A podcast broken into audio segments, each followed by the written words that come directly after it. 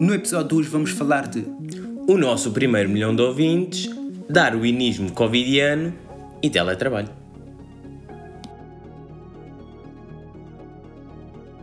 Olá, bem-vindos ao segundo episódio da Papeada. Olá! Queremos começar por agradecer os feedbacks que recebemos. Uh, toda a gente nos disse coisas muito boas e coisas fantásticas, obrigado. Uh, também houve alguns pontos aqui que se calhar devíamos ter estudado antes de abrir o microfone, certo? Fala por ti. por exemplo, uh, uma coisa muito interessante que acho que nós sabíamos, mas pronto, saiu um bocado à toa, é que os bebés não têm sexo. Os bebés têm sexo. O que é que os bebés não têm, Helder? Ou podem escolher mais à frente? Os bebés não têm dinheiro?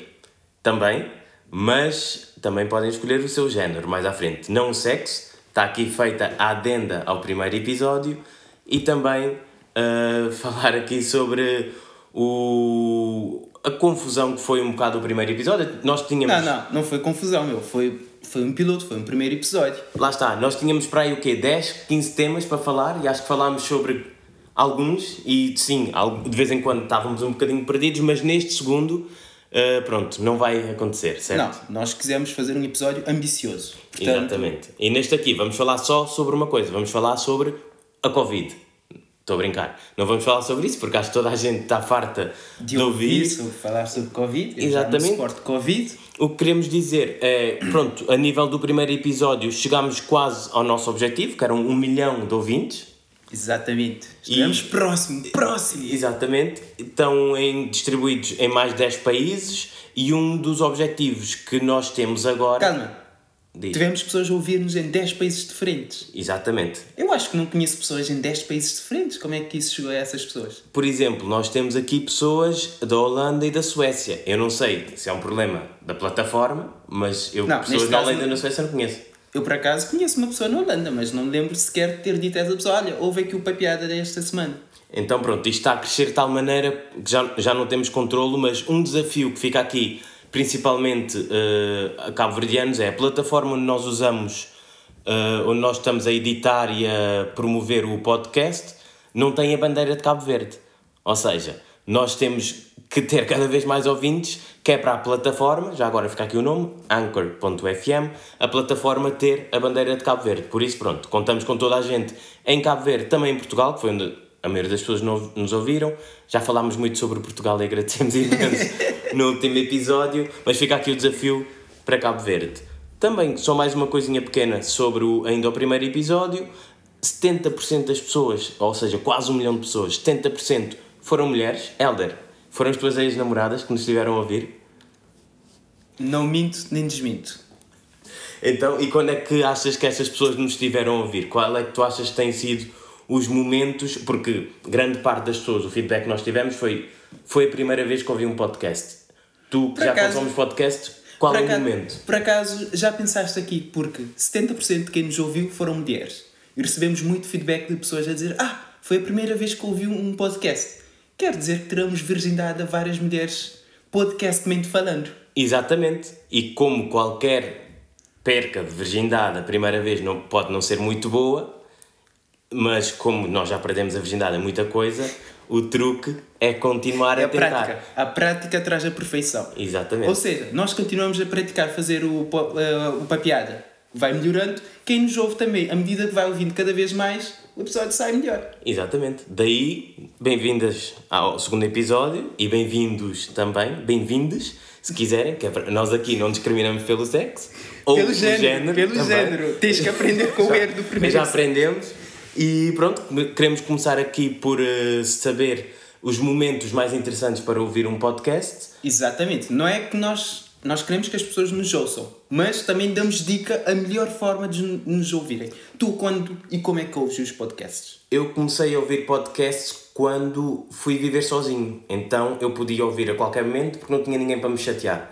Mas comecei a reparar que os momentos onde o meu cérebro mais preguiça tinha e não queria fazer nada o podcast complementava perfeitamente essa ação. Comecei por, quando lavava a louça, uma vez por semana, ouvia um podcast. Calma, só lavavas a louça uma vez por semana? Eu vivia sozinho, por isso... Não importa, louça sujo...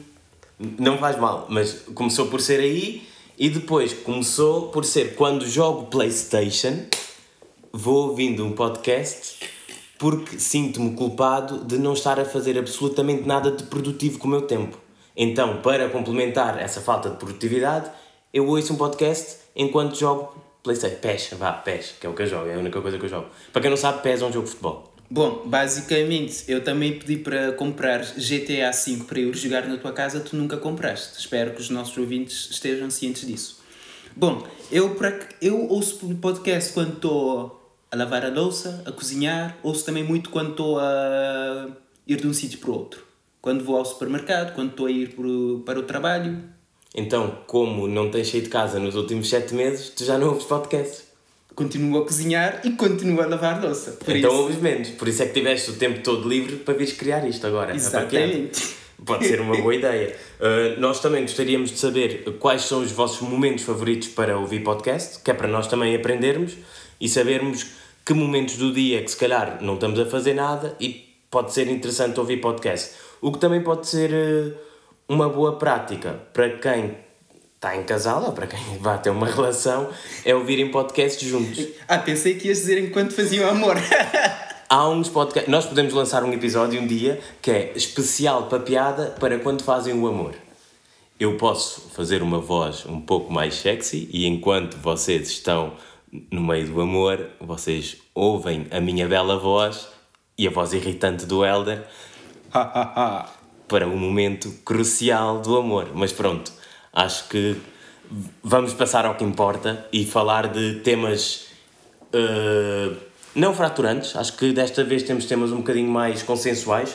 Por exemplo, eu acho que o cotovelo é algo que vai evoluir muito agora com a pandemia. Porque se reparares, tu não sais à rua, mas pronto. As claro pessoas, que eu sei. As Saí pessoas que uma vez esta semana. Usam o cotovelo agora para abrir as portas, tocar nas maçanetas, ligar a luz, ou mesmo para bater à porta, ou o mais ridículo, cumprimentarem-se.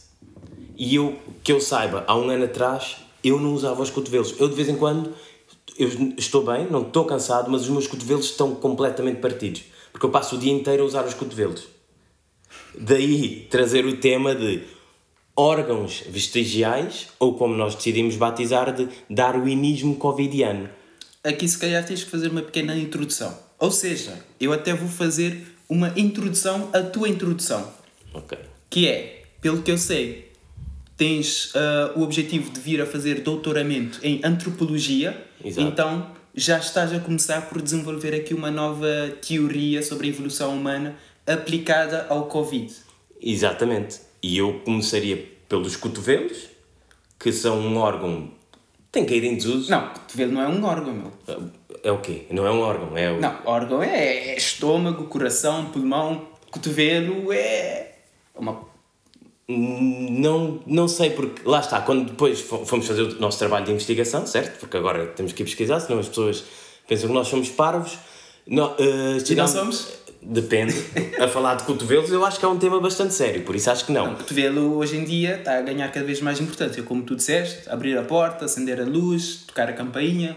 Mas então, uh, o tema que nós chegámos aqui foi órgãos vestigiais, que são algumas partes do corpo que cumpriam funções importantes e agora já não servem para nada.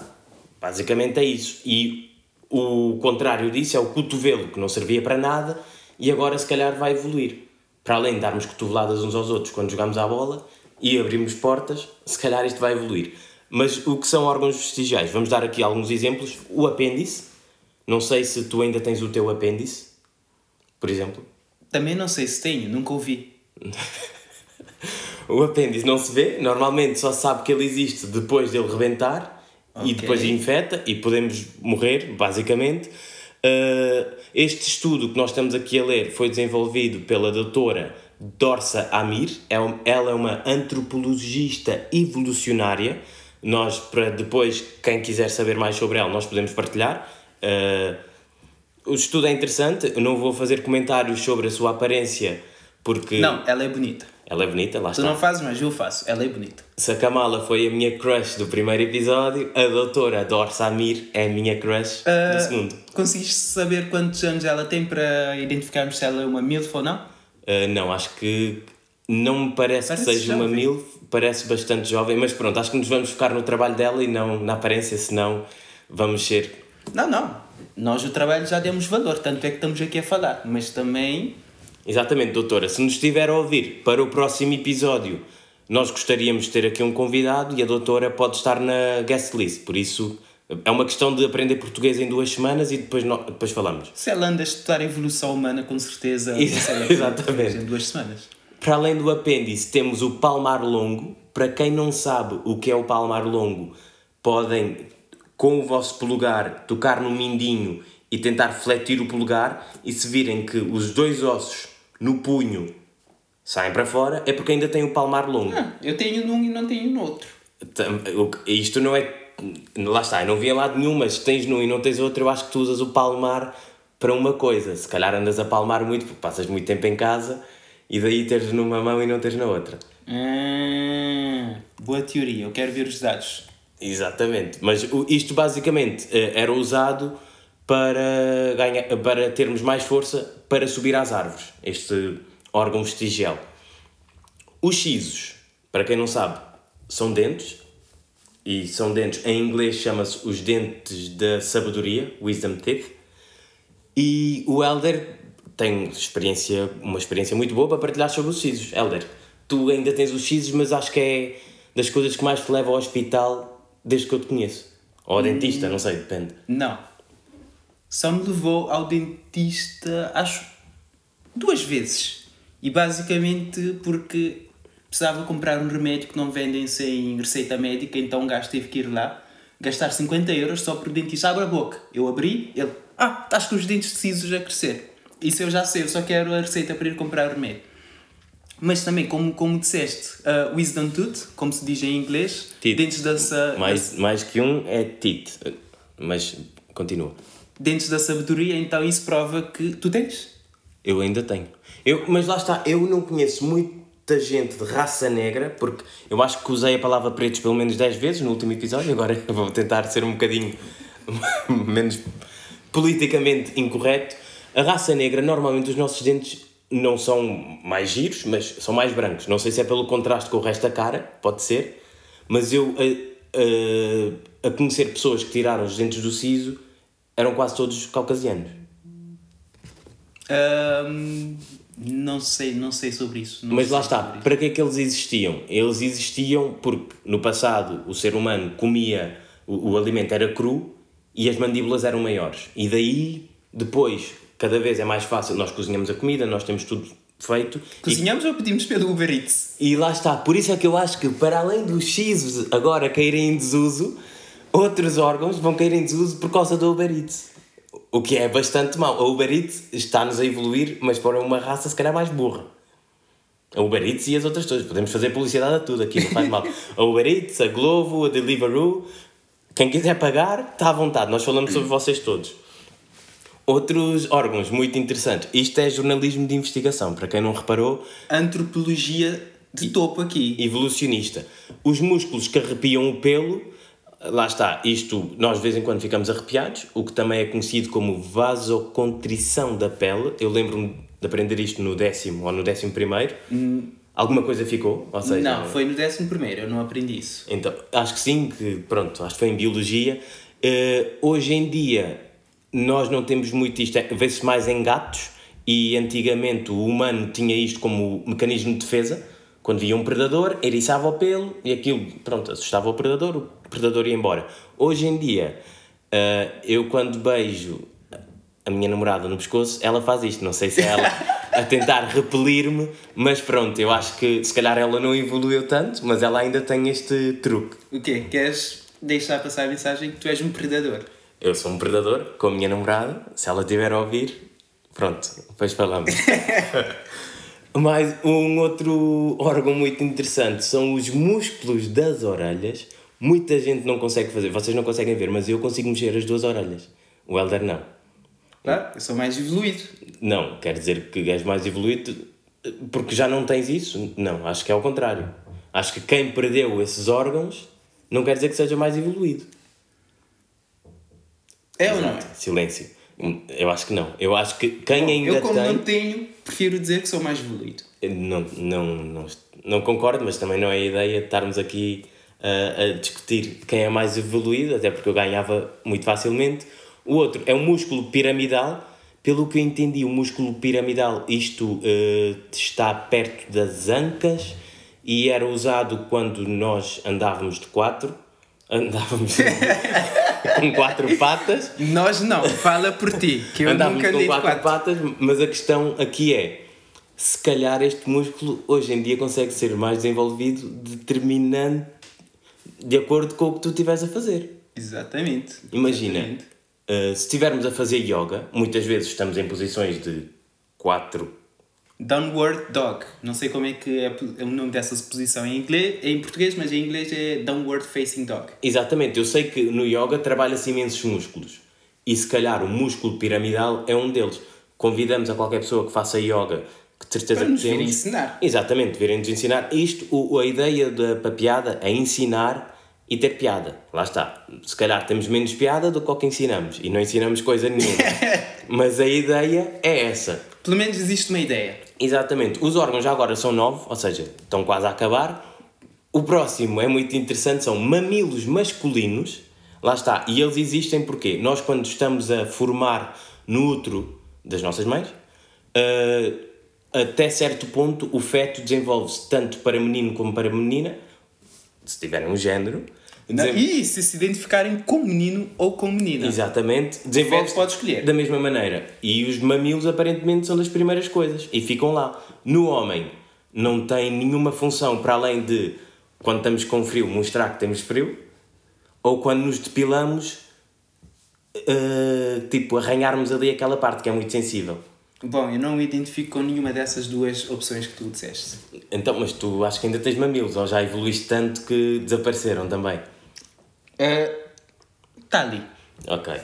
O penúltimo órgão é a terceira pálpebra. Pálpebra.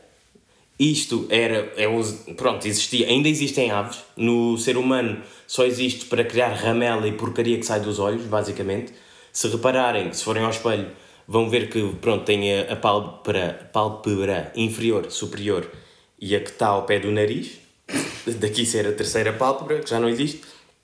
E o último é o reflexo de agarrar com as mãos, que também, pronto, já não existe, porque os primatas usavam este reflexo para se segurarem nas costas das suas mães, e hoje em dia os nossos bebés não precisam nada disso, porque, pronto, eles não estão nas costas das mães, Andam não, mas estão de no berço, chico. andam no, de carrinho, gatinham, pronto, também se perdeu isto, mas a ideia dos órgãos vestigiais, lá está, nós, como espécie, vamos evoluindo e há coisas que vão desaparecendo e pronto, vocês tiverem algum destes órgãos que já desapareceu ou então que ten- tenham tido alguma experiência com eles, podem partilhar, porque, lá está, eu para além de eh, os músculos que arrepiam o pelo, que é uma coisa, hum, pronto, que já falei sobre isso, e os músculos das orelhas, que eu acho que muito pouca gente não consegue fazer, e em algumas culturas é sinal de extrema inteligência. Eu consigo fazer, por acaso. Ah, uma cultura que acabaste de inventar agora mesmo. É a minha Ah, cultura. Cultura é a interpretação do homem, certo? Nós estamos a Ok. falar sobre antropologia. Ok. Então, pronto, eu por aí é por aí. E mais uma vez, obrigado à doutora Dor Samir.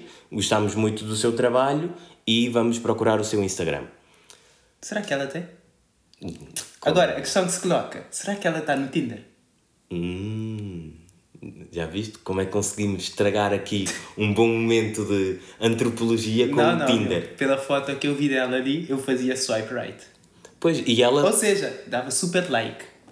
pode ser que aprendesse alguma coisa com ela, até porque lá está, agora com, com a pandemia, isto é uma maneira de passarmos para o próximo tema, com a pandemia, de certeza que as nossas rotinas diárias alteraram-se e os antropólogos devem estar a estudar muito sobre isso. Ok, voltando de novo ao darwinismo co- covidiano, já falamos um bocado aqui da evolução do corpo humano em si, agora falar um bocado também da evolução do, do, do homem culturalmente, socialmente. Sim, mas o que é que temos para dizer sobre isso? Ah, eu fazia-te uma pergunta. O- o- Como é que a tua vida mudou agora com o Covid? O que é que mudou na tua vida, pessoal? Bem, uh, pessoal, começando pela social, decresceu bastante. O que, sinceramente, eu não sabia que ia custar tanto. Uh, poupa imenso dinheiro. Os amigos com quem eu quero estar, continuo a estar com eles. Não tenho, que, não tenho pressão social para ir a bares ou discotecas porque estão fechados. Por isso, não há problema nenhum. A nível de estar fechado em casa, uh, comecei a ler mais, o que é bastante bom. Eu acho que desenvolve partes no cérebro que eu não sabia que existiam, sinceramente, lá está, é o tal darwinismo covidiano. O córtex frontal. Nós percebemos muito o corpo humano. Até parece que estudamos medicina. Mesmo. Exatamente.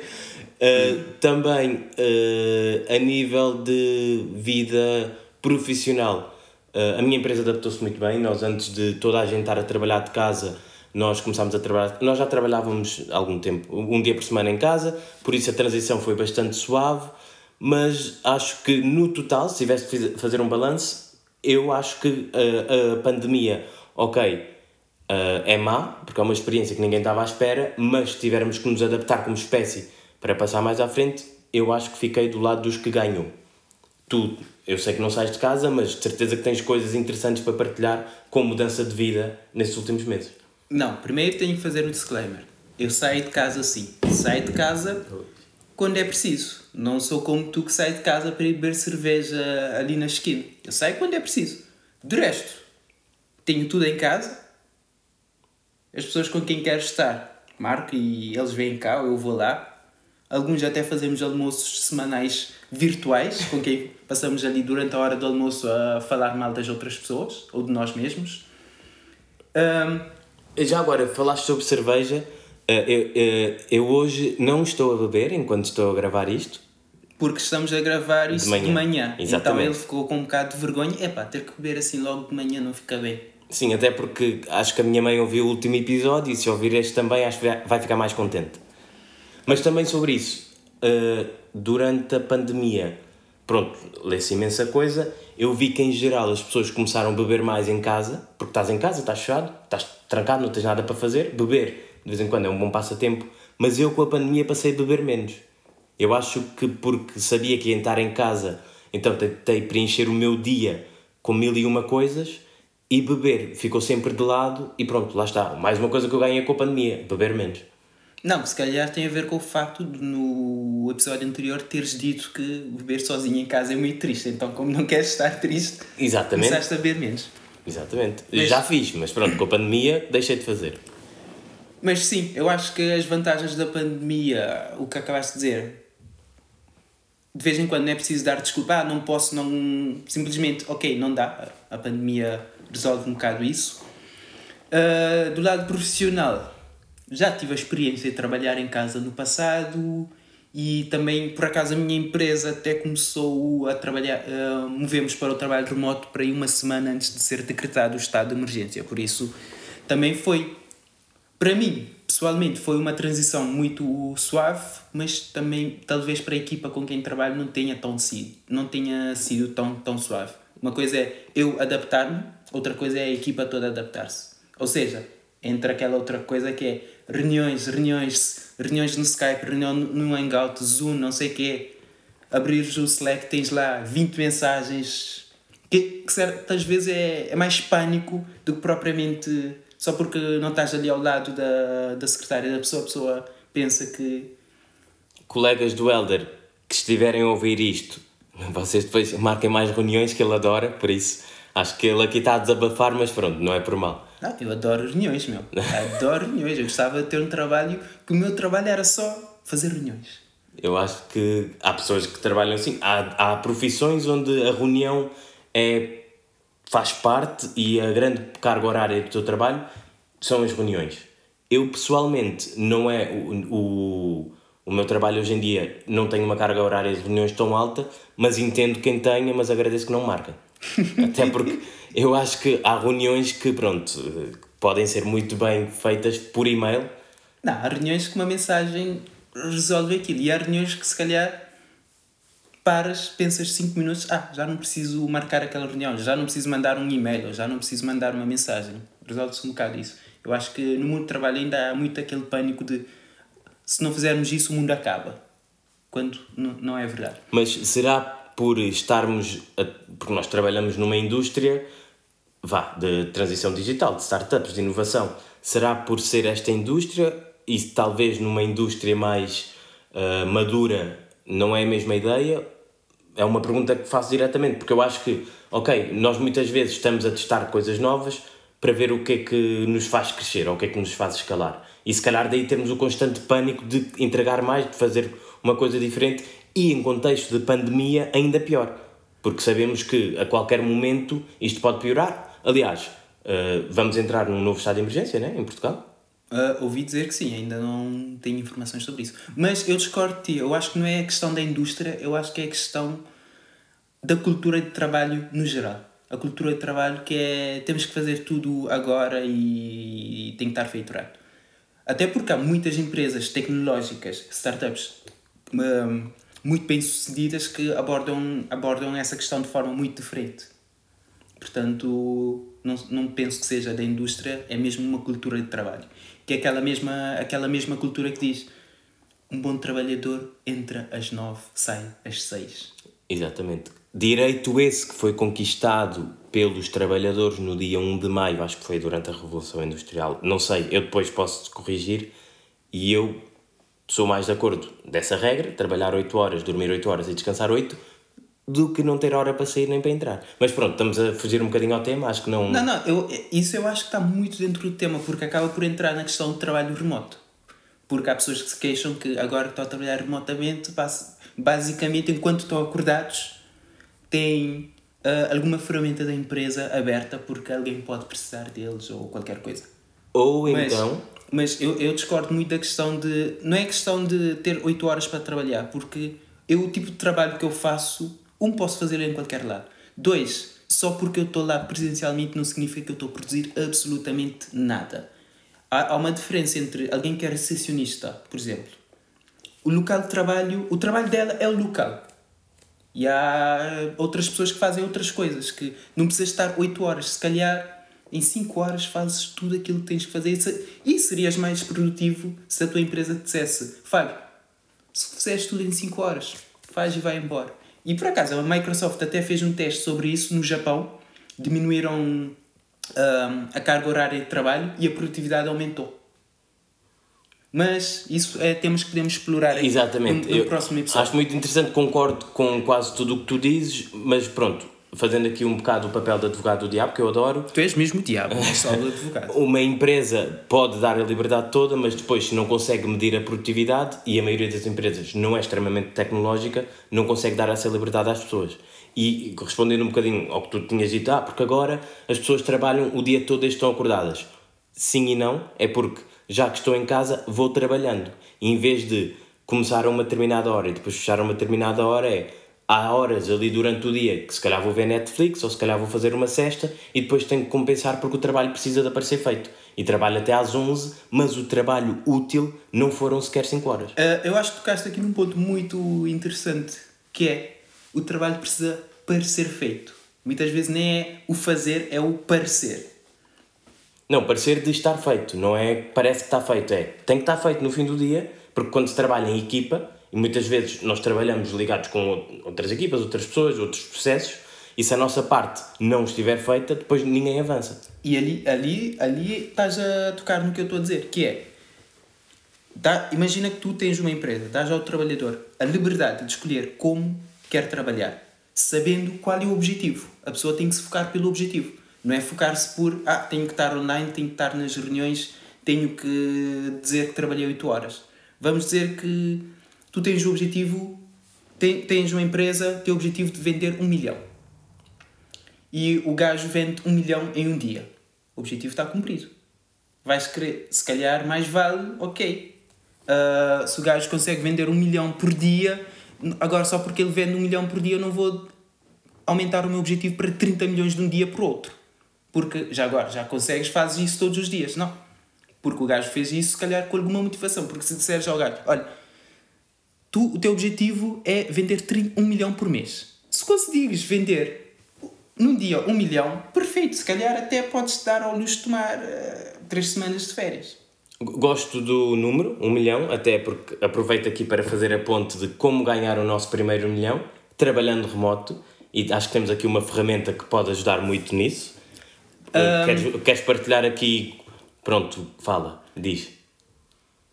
Bom, já que estamos nisso de trabalho remoto e adaptação a essa nova rotina, nós, no episódio 2, trazemos aqui uma surpresa aos nossos ouvintes que é vamos sortear dois livros. Dois livros a dois ouvintes. Exatamente. Uh, para falar um bocado sobre o livro, o livro, o livro chama-se uh, Teletrabalho. O título do livro é Teletrabalho, Princípios e Ferramentas Práticas do Trabalho Remoto, da autoria de Fernando Moreira e António Vilaça Pacheco. Basicamente é um livro que é um guia para o trabalho remoto. Uh, o livro explora e aponta os principais benefícios do trabalho remoto, também aponta os principais desafios que as pessoas identificam com o trabalho remoto e, e como ultrapassá-los. Também ajuda na questão da produtividade, eficiência, gestão de tempo, etc. E também agora também que muitas empresas estão a transicionarem-se para serem empresas completamente remotas, essa, esse livro também uh, traz aqui algumas ferramentas que possam ajudar as pessoas a procurar encontrar trabalho remoto. Falando um bocado sobre os autores. Neste caso, o Fernando, o Fernando, um grande amigo meu, esse é o terceiro livro do Fernando. O Fernando é uma pessoa que eu aprecio muito. Também ele é um podcaster, ele tem um podcast muito interessante já agora. Fica aqui o convite, Fernando. Já agora, não, não, o podcast dele chama-se Isso Eu Não Aprendi na Escola, em que ele entrevista pessoas com sucesso nas coisas que fazem e basicamente entrevista essas pessoas para perceberem no sucesso que têm o que é que não aprenderam na escola que os está a ajudar a, fazer, a atingir aquele sucesso. Portanto, deixo-vos aqui o convite de ouvirem o podcast do Fernando, também uh, os livros dele e não se esqueçam, estamos a oferecer dois livros a dois ouvintes nossos, tudo o que têm que fazer é, Fai, podes dizer? Sim, uh, basicamente é descreverem a vossa experiência com o teletrabalho. Eu acho que a maioria das pessoas que nos ouvem está a ter este tipo de experiência. Quem não teve esta experiência e nos ouve, epá, digam como gostariam de ter esta experiência, também conta. A ideia aqui, mais que dar o livro, é termos interação e entender uma história do vosso lado e depois podemos partilhar. Como é que podem fazer isto? uh, ir às redes sociais do Papeada no LinkedIn. Ah, não, nós não temos redes sociais, está a brincar. Podem falar connosco diretamente. Falem uh, quem responder a isto de como foi a experiência ou se não teve a experiência, idealmente uh, mandar uma mensagem a mim ou ao Elder por qualquer rede social que nos conheçam. E, pronto. e também o Tinder. E também o Tinder, o Elder, eu não, eu não estou no Tinder há algum tempo. E pronto, é só responderem a isso e nós depois vamos enviar esses livros Uh, e pronto, fica aqui o agradecimento ao, ao Fernando e também, uh, pronto, ouvir o podcast dele. Já agora uma coisa, eu estava aqui a pensar. Não, não, antes, antes, antes, antes de mudarmos aqui, só tem mesmo que, neste caso, também se calhar uh, mencionar como é que as pessoas nos encontram nas redes sociais, porque se calhar nem toda a gente ainda tá, esteja conectado connosco. Portanto, eu, basta procurarem Elder Moreno Lopes, há 95% de probabilidade de ser eu. No LinkedIn, Twitter, Instagram, Facebook, se bem que Facebook há grande probabilidade de eu não ver. E eu só estou no Facebook e no LinkedIn. Portanto, com Fábio Melo Cruz. Mas pronto, falem comigo por WhatsApp. Falem é mais as fácil. duas primeiras pessoas que nos enviarem essa mensagem a explicar a experiência com o teletrabalho até agora ou qual é a experiência que estavam a ter, nós depois entramos em contacto para saber os detalhes como vos enviar o livro. Exato. E como, eh, só para fechar aqui o, o ponto, do podcast, estavas a falar do Fernando, uh, queria deixar aqui uma pequena. Uh, uh, como é que se diz? Já não lembro a palavra, mas um agradecimento ao podcast que é um pouco a inspiração de nós fazermos isto. Acho que é justo. Sim. É o Sem Barbas na Língua. Não sei se algum dia vão ouvir um episódio, mas se ouvirem, pronto, fica aqui o, o obrigado. Pelo que eu tenho visto e ouvido uh, têm feito um bom trabalho a desenvolver os, a comunidade podcast em Portugal. Também foi uma coisa que os nossos ouvintes nos pediram, podcasts que seguimos. Gostaríamos que partilhassem connosco os que vocês seguem e depois nós no próximo episódio, talvez, mas de certeza nos próximos episódios, podemos fazer uma lista de podcasts e temas e partilhar com toda a gente. Sim. E pronto, fica aqui esta parte sobre o teletrabalho, podcasts em geral. E pronto, falando um, um pouco do cibermundo, assim, assim faço uma, uma transição de. Melhor que a SIC Notícias, que de vez em quando fazem a transição do futebol para os últimos números do Corona. Falando de teletrabalho para o cibermundo, Rui Pinto. Basicamente. Ok, ok. De certeza que há muito mais gente que pode falar sobre ele melhor do que nós, Melhor que nós, duvido. mas lá está. O Rui Pinto, uh, mais uma vez, jornalismo de investigação que nós estivemos aqui a fazer. O Rui Pinto, para quem não sabe, é, é uma personagem que é um whistleblower ou hacker elder. Qual é a diferença? Epá, depende de quem, a quem perguntares eh, isso. Primeiro é perceber a diferença entre o que é um, um hacker e o que é um whistleblower. Qual é a diferença? A, a diferença. Ok, vamos explicar cada uma das coisas separadamente. O hacker é uma pessoa que faz uma atividade ilegal para aceder a computadores e sistemas e ter acesso ao controle desse sistema e acesso aos dados. O whistleblower é. Ou denunciante, em português. Whistleblower. Sim, é alguém que basicamente expõe informações de atividades ilícitas ou ilegais. Um, mas tens que estar dentro da organização e expor estando dentro da organização. Por certo? acaso, essa parte já não sei. Ah, também não sei, ouvi dizer, mas pronto, o, o, jornalismo de investigação não cobre todos os conceitos, nós deixamos sempre um não pouco. Não somos jornalistas, temos que. Não, o jornalismo de investigação em geral. E nós, como não somos jornalistas, ainda melhor, mas deixamos sempre o espaço para a incerteza. Uh, eu acho que aqui a questão do whistleblower e do hacker, o problema surge, por exemplo. Um, quando, para fazer o whistleblowing, essa expressão existe? Uh, vá, denunciar. Quando, para denunciares, primeiro fazes um, ato, um ato ilícito de hackear. Ok. Mas também há quem diga que basicamente a diferença entre as duas coisas é ganho pessoal versus ganho de interesse público. Ou seja, se eu hackear o teu computador para saber a, a tua conta bancária e roubar-te o dinheiro, é para mim. Mas se tu tens uma empresa e andas a fugir ao fisco, e eu hackear o teu computador para, para aceder aos documentos que provam que estás a fugir ao fisco e ter isso em domínio público para o bem comum, é whistleblowing. E se ganhares dinheiro no processo de estares a contribuir para o bem comum? Que aparentemente, daí, pronto, para quem não conhece o Rui Pinto, ele é um hacker ou whistleblower. Na minha opinião, eh, se tivesse que, lá está, polarizar entre um ou outro, eu diria que ele é um whistleblower, porque dos trabalhos mais conhecidos dele é o Football Leaks, que pronto, expôs muita corrupção e esquemas numa indústria gigante, como acontece em todas as indústrias, infelizmente, e o do futebol não passa ao lado. A questão aqui foi ele ser adepto do Porto e ter, uh, lá está, uh, aparentemente, uh, alegadamente, acho que é o termo técnico, alegadamente, porque ainda não foi julgado, ter tentado extorquir dinheiro ao Sporting e também ter contribuído, entre outras coisas, mesmo a nível internacional, para. Eh, revelou muitos documentos do Benfica.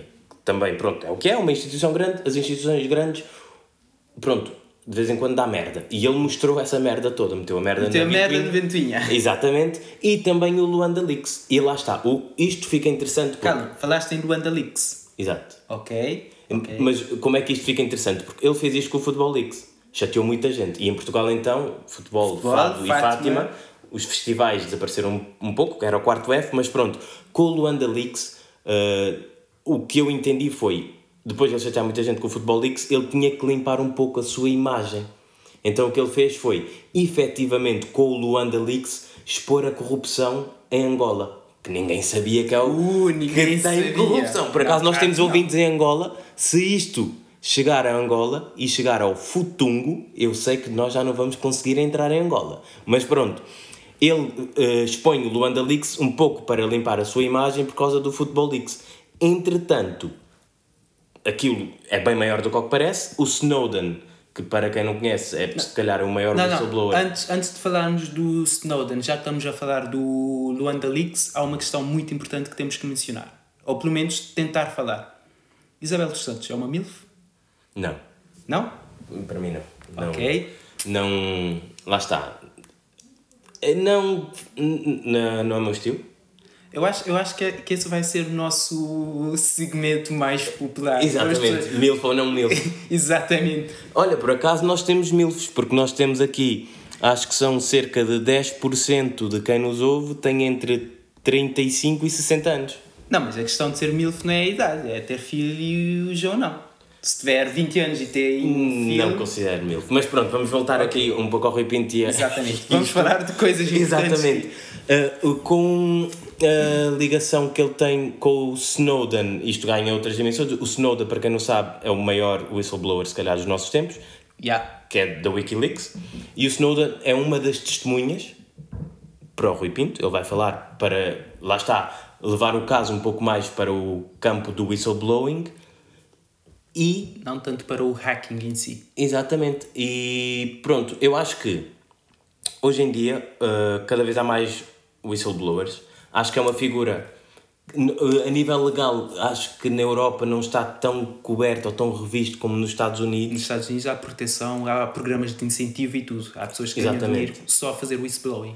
Exatamente. Uh, mas uh, eu, se tiver que dizer alguma coisa sobre o Rui Pinto, e por acaso, eu só me lembrei de, ah, vamos explorar isto, porque a semana passada conheci um casal brasileiro, não conhecia de lado nenhum, estava a falar sobre o Rui Pinto, não sei muito, aliás, dá para ver pela minha exposição aqui sobre o Rui Pinto, mas eu acho que este tipo de figuras deveria existir mais numa sociedade cada vez mais digital. E sabendo que as- há crimes que acontecem, a questão central aqui é, ok, ele sendo whistleblower, ele mostrou os crimes que foram feitos. Não, mas a questão é, Será que isso é um maior crime Não, do não. que os crimes que foram feitos? Vamos, vamos analisar isso de outra perspectiva. Vamos esquecer se o que ele fez, uh, whistleblowing, hacking, etc. Mas será que para fazer uma coisa boa, ele tenha que fazer uma coisa má, que é um ato ilegal, que é hackear? Será que isso compensa? Até já me lembrei da minha professora de filosofia do 11º ano. Será que os fins justificam os meios? Eu acho que neste caso em específico, Ou seja, sim, ou seja- tem que ser visto caso a caso, é o primeiro. Porque se analisarmos isso de uma perspectiva puramente digital, se calhar, ah, sim, sim, sim, pode ser. Mas se pensarmos, por exemplo, um polícia para apanhar um criminoso também tem que cometer crime. Se esse criminoso claramente está a trazer mais problemas à sociedade do que o polícia cometer esse ato ilícito para um, um fim maior, sim. Eu, acho que Isso abre, eu acho que isso abre portas que depois se tornam muito Lá está. difíceis de fechar. Mas eu não acho que tem que ser regra, eu acho que tem que ser revisto caso a caso. Daí, o, no caso do Rui Pinto, eu acho que ele é um whistleblower, eu acho que deviam existir mais, porque ele só mostrou o que aconteceu. O facto do que aconteceu não ser, isso sim, objeto de revisão judicial ou estarem mesmo a tentar entender o, que aconteceu e julgar esses crimes, é diferente. Eu acho que isso é um assunto que podemos discutir muito e, e pode ter várias perspectivas, mas até, que- até que ponto é que uma pessoa pode hackear computadores de outras pessoas para.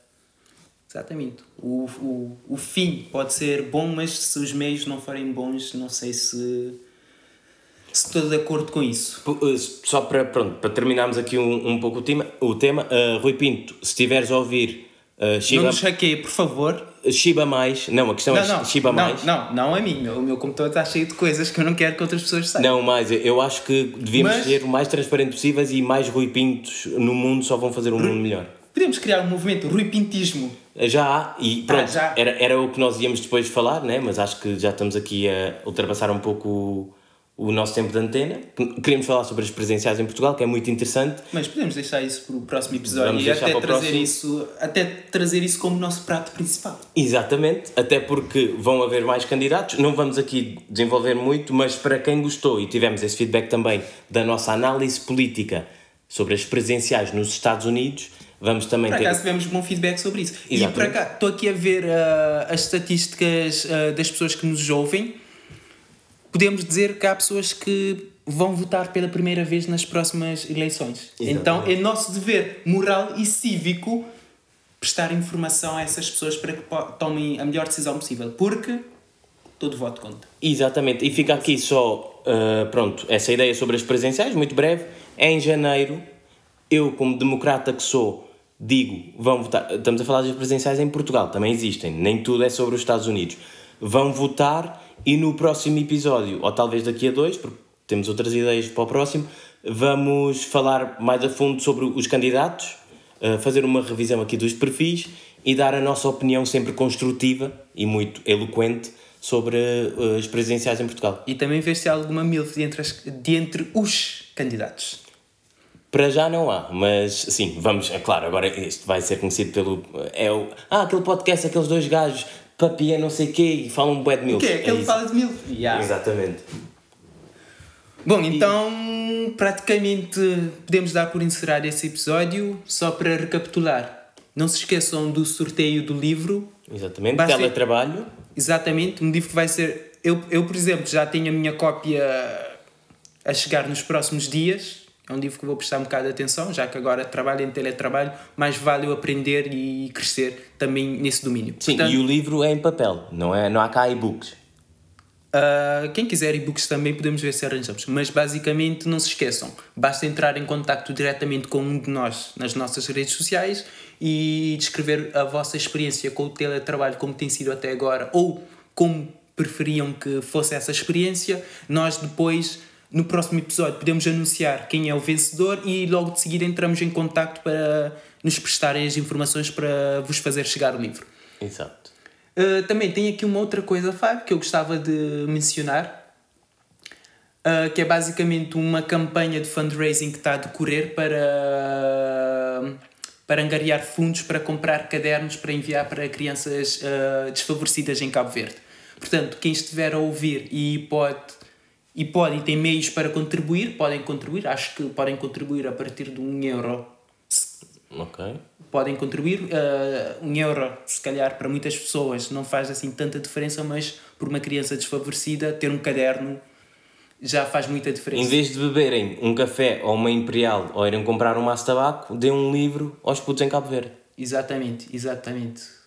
Portanto, e pronto, uh, pelo que eu vejo, eu não conhecia a campanha, uh, antes de falar sobre ela já vai quase metade do objetivo e não sei quando é que fecha, mas pronto, diz algumas coisas sobre ela. Uh, portanto, basta irem ao gofundme.com e pesquisarem pela campanha Um Caderno, Um Sorriso. Portanto, quem estiver aí a ouvir e possa contribuir, façam isso por favor, que pode ajudar ali muitas crianças desfavorecidas em Cabo Verde.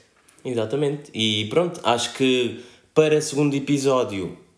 Achas que foi melhor que o primeiro? Foi bastante melhor. Eu acho que chegámos quase a um milhão no primeiro, agora vamos chegar aos 10. Porque crescemos exponencialmente. Mais um zero. Exatamente. Faz todo o sentido. Exatamente. E se, pronto, se mais uma vez chegaram até ao fim, vão ver, também foi um feedback que ouvimos, uh, o fecho do Elder. Vá, Elder, bate aí nisso e vamos embora. Vamos almoçar, que ainda não vi cerveja hoje.